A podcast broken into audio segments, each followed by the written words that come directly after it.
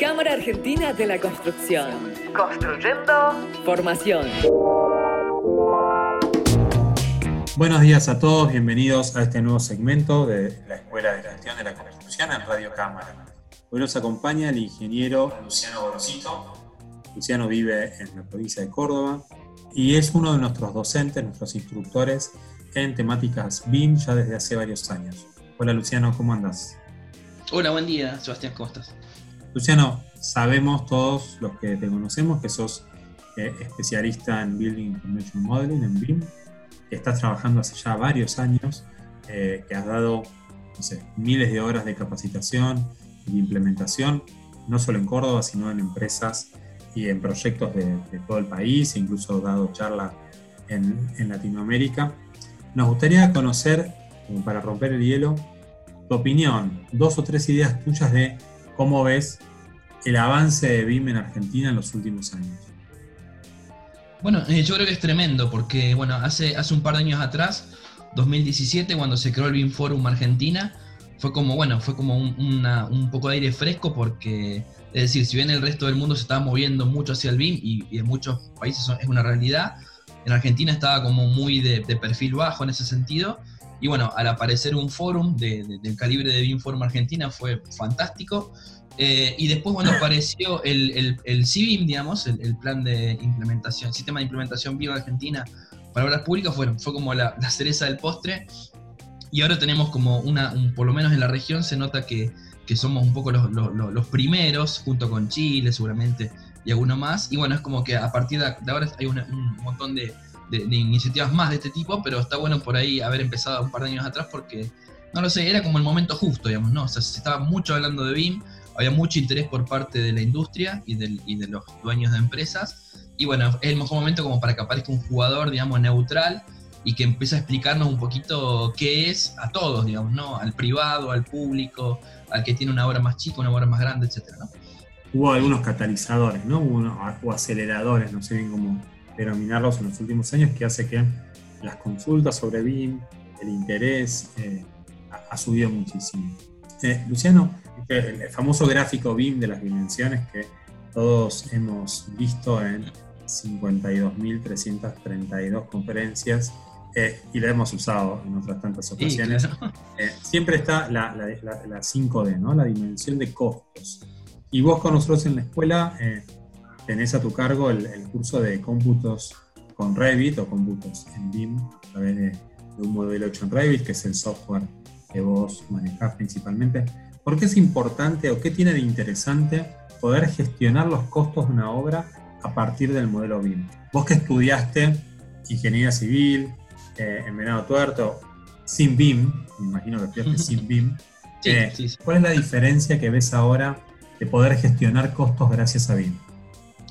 Bueno, eh, pasa que si no tenés BIM, por ejemplo, los costos son lo que se hace al último normalmente. Vos tenés que hacer todo el proyecto y después tomarte una semana seguramente para hacer todo el cómputo métrico del proyecto, preparar todo el presupuesto, hacer análisis de costo, buscar los precios de referencia, etcétera. Eso es todo un proceso, digamos, bastante largo, bastante tedioso, que se hace al final, digamos. Y después cuando hay cambios, por ejemplo, es muy difícil volver a computar todo otra vez y hacer todo el proceso de nuevo. Entonces normalmente suele suele afectarse un poco el presupuesto en función de algunos coeficientes o vas tocando los números, ¿no? O sea, hoy, actualmente, con esta tecno- tecnología, lo que podemos hacer, o lo que deberíamos hacer es en cualquier punto del tiempo, en cualquier punto donde está el proyecto avanzado, estemos en anteproyecto, estemos en proyecto ejecutivo, donde sea, deberíamos poder, digamos, hacer una pausa, extraer la, la información del modelo y convertirla en un costo, en, en- en una información de costos, justamente para tomar decisiones. Digamos. Si no podemos hacer eso,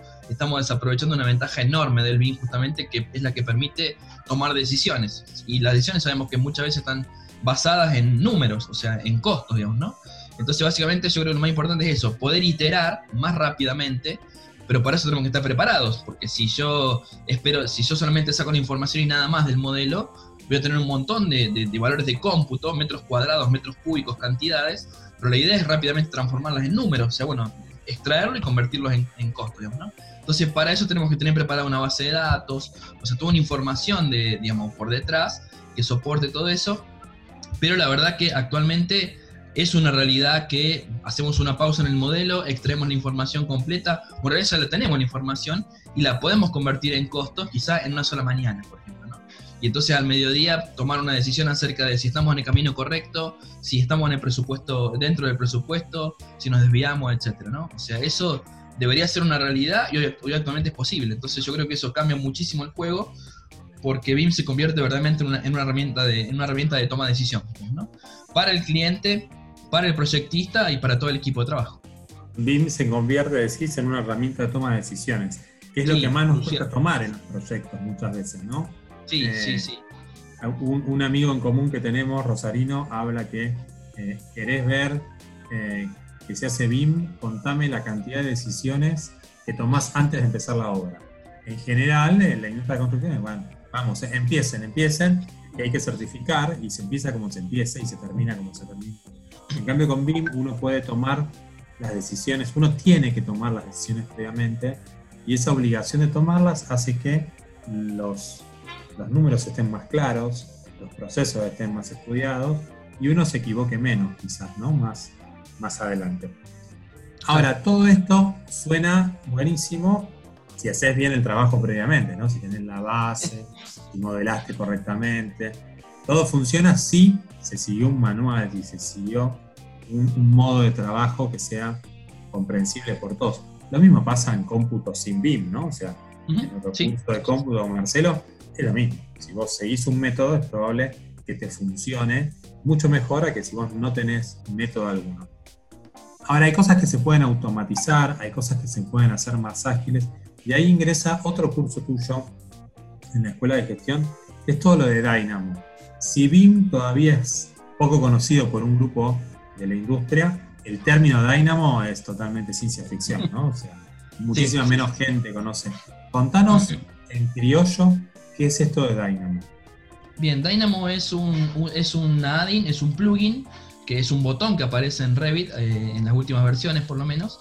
Eh, open source, o sea, es un desarrollo que no tiene dueño, o sea, es gratuito, entre comillas, en es de código abierto, digamos, ¿no? Cualquiera puede ver el código del, del programa, digamos y permite hacer muchas cosas, o sea, permite hacer lo que permite hacer Grasshopper en Rhinoceros, o sea, Grasshopper es otro software muy parecido, en realidad es como el padre, digamos, de Dynamo, son software que permiten automatizar tareas, permiten, digamos, hacer controles de calidad masivos, permiten hacer diseño paramétrico, permiten hacer eh, modelar geometría muy compleja, solamente que en el caso de Dynamo, al estar emparentado junto con Revit, todo eso que estamos haciendo de forma etérea, digamos, o de forma geométrica, lo volcamos al modelo directamente, o sea, lo traducimos al modelo. Entonces tiene muchísimo potencial porque en el caso de, por ejemplo, en el caso de costos, eh, normalmente cuando vos, cuando vos querés automatizar el tema de costos, tenés que caer o en un proceso de, creación de tablas o de, generación de, tablas o de plantilla de trabajo con un muy buen Excel de fondo, digamos que tengas un muy buen Excel preparado con, y, una vinculación directa con copiar-pegar o algo parecido, Ahora, si no tenés que caer en una solución de software, o sea, comprarte un add-in o, o, adquirir, digamos, un add-in en concreto que, que, haga este trabajo, la otra que te queda en el medio justamente es, usando Dynamo, justamente lo que puede hacer es vincular el modelo con una base de datos externa. O sea, base de datos llamémosle a un Excel con mil o diez mil filas, digamos, ¿no? O sea, base de datos, dicho en criollo, es una tabla que tiene muchísima información. Exacto. O digamos, si no, puede ser una base de datos real, una base de datos como, como motor de base de datos, pero un Excel muy cargado podría servirte como una base de datos. Y entonces esa, vinculación entre el modelo y, el Excel con todos los datos la puedes hacer, digamos, de forma muy sencilla eh, con Dynamo, digamos. No, no, de forma fácil, porque hay que aprenderlo, digamos, pero sí de una forma muy simple, no, no hace falta un super nodo o un, gran algoritmo para desarrollar todo esto, ¿no?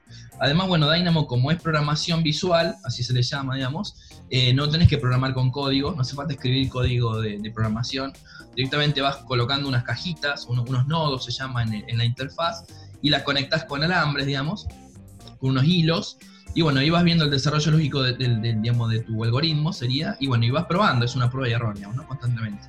Además de que tiene, como es open source, digamos, tiene una, una comunidad muy fuerte, una comunidad, comunidad, muy grande en Internet, digamos, donde, donde se comparten muchos nodos, muchos, muchos nodos. Entonces, cuando, lo, cuando vos querés buscar una solución a un problema, primero consultás la, Sí, la, directamente, o, o, buscas el código que él usó o el nodo que él usó, y en todo caso te referís a eso, o sea, una, o sea te copias, por así decirlo, o te, o inspirás, digamos, en el trabajo de otros. Eh, diferente cuando es un software comercial porque cada uno de pronto se guarda, se, se, cela su información, tiene un costo, tiene un, un know-how de la empresa. Esto al ser un proyecto abierto, tiene una, una filosofía de código abierto, es mucho más, eh, digamos, mucho más fácil compartir y encontrar información, digamos, de, que otros hayan compartido. ¿no? Nosotros tenemos ahora, en, en, un mes y algo, en octubre me parece, eh, una, un webinar abierto y luego hacia fin de mes un curso ya más largo, donde el que quiera aprender cómo es todos los nodos, los cables o los, los alambres, me encantó. Debiéramos ser como argentinos líderes en Dynamo, sí, sabemos hablar con alambre algo. sí, eh, sí, Pues podríamos romperla, la, la verdad. A mí lo que me interesa que, que a todos los que te escuchamos quede siempre claro es la importancia de entender que BIM no es solamente levantar paredes en Revit o Archicad. BIM es mucho más eh, complejo, pero no difícil. Hablo de complejo, es decir, que tiene muchas más variables en juego, como por ejemplo el costo, programación, programación en cuanto a planificación de obra, pero también programación visual, como esta que uno podría automatizar. En algún momento creo que eh, difundíamos el curso de Dynamo como el siguiente nivel de Revit, o, sea, uh -huh. o sacarle el potencial, sacarle el jugo, extraer información a partir de los modelos hechos en Revit. Eso es muy valioso y siempre puede haber alguien en la empresa que, que la verdad genere estos, eh, no sé si los diría add-ins, pero al menos estas, estas programaciones que permitan extraer más rápido información, sin caer en 200 Excels dando vuelta o sin caer tampoco en tener que comprar un programa que genere cómputo, por supuesto. Todo eso. Y vos sabés que las empresas actualmente, sí. actualmente, digamos, tienen, tienen eh, que eh, los, los, proyectos son tan complejos, digamos, y tienen tantos, eh, tantos, tantas restricciones de tiempo, de costos, incluso de tecnología, que a veces es importantísimo tener a, una solución a medida de la empresa. O sea, hay muchas empresas que tienen muchos problemas que son a medida, o sea, son únicos.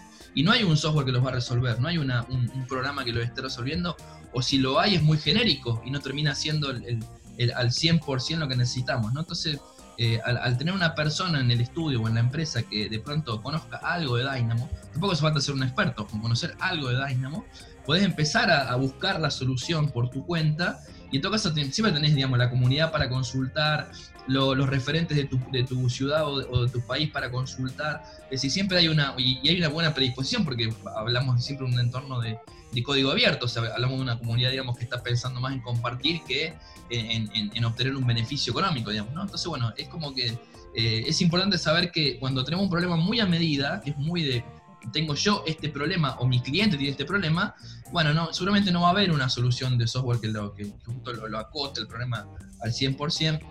Y aunque lo, lo adquiera y, el, y, le diga al programador, che, ¿me puedes hacer un módulo para que haga esto?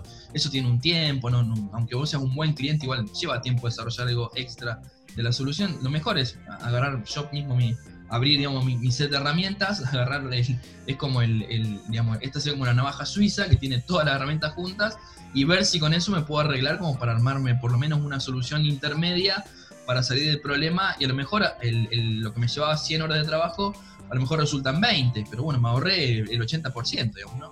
Eh, porque tampoco es, es algo mágico Dynamo, igual Dynamo tiene un tiempo en sí mismo, no puedo re reducir 100 horas a una sola, porque igual tengo horas para desarrollar, digamos, ¿no? En Dynamo, pero puedo bajar drásticamente la, la, digamos. La, la dificultad de un problema o, o, o, hacerlo mucho más, digamos, eh, mucho más eh, óptimo si de pronto tengo una herramienta como Dynamo y por lo menos uno en la empresa o dos que conozcan sobre el tema. Eh, Dynamo no es para todo el mundo, no, no, no, no todo el mundo le gusta la programación, eh, pero siempre hay alguno, como yo por ejemplo, que de pronto le, esas cosas le gustan y si de, del lado de la empresa, del lado del dueño, está el, esa motivación, ese, ese eh, esa apertura, digamos, para que esa persona se desarrolle con eso también, darle un poco de luz verde para que también investigue por ese lado, mucho mejor, ¿no? Porque a lo mejor no necesitamos ahora Dino, porque quizá el próximo proyecto sí. Entonces por ahí estar preparado con un poco de formación y también con un poco de, ejercicio, porque tenés que usarlo todo el tiempo, por, por ahí te olvidás. Eh, justo dijiste, mencionaste algo que te quería consultar.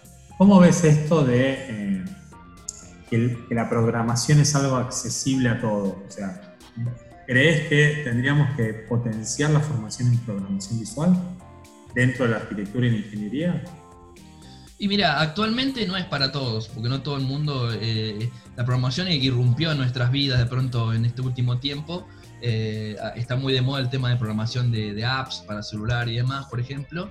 Entonces como una cosa nueva, una cosa rara. Es decir, eh, si bien todos hemos tenido en, a lo mejor en la primaria o en la secundaria alguna, algún taller de, de computación o de programación, por ejemplo, no, y digo, no es para todo el mundo, pero actualmente, por suerte, eh, es como que los niños, cuando acceden a algún juego, eh, actualmente puede ser de, computador o de, consola, etcétera, siempre empiezan a aparecer un montón de, programaciones visuales y ocultas, sin querer, digamos, que están formando la, mente del niño justamente para, para, que sea amigable con la programación. Entonces es muy probable que a nosotros nos toque eh, ver a quién le gusta y a quién no la programación, pero solamente las generaciones que siguen van a ser mucho más abiertas a programar. O sea, y aparte son más conscientes de que, de que todo se está automatizando, de que, hace falta una persona que meta ahí un poco el, dedo en el código.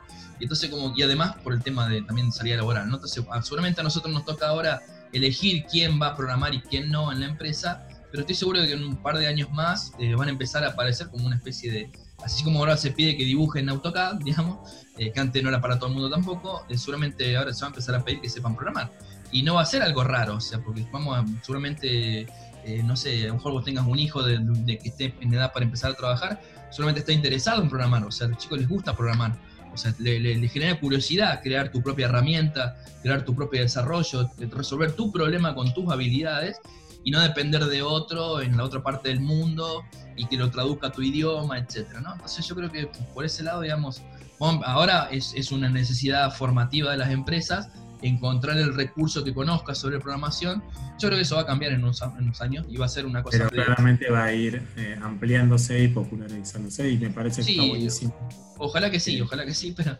hay una tendencia acerca de eso. Sí, sí, sí. Muchísimas gracias, Luciano. Me avisan que estamos ya pasaditos de tiempo, así que muchas gracias, Luciano. Muchas gracias a todos por acompañarnos. Será hasta la próxima. Cámara Argentina de la Construcción. Construyendo, construyendo capacitación.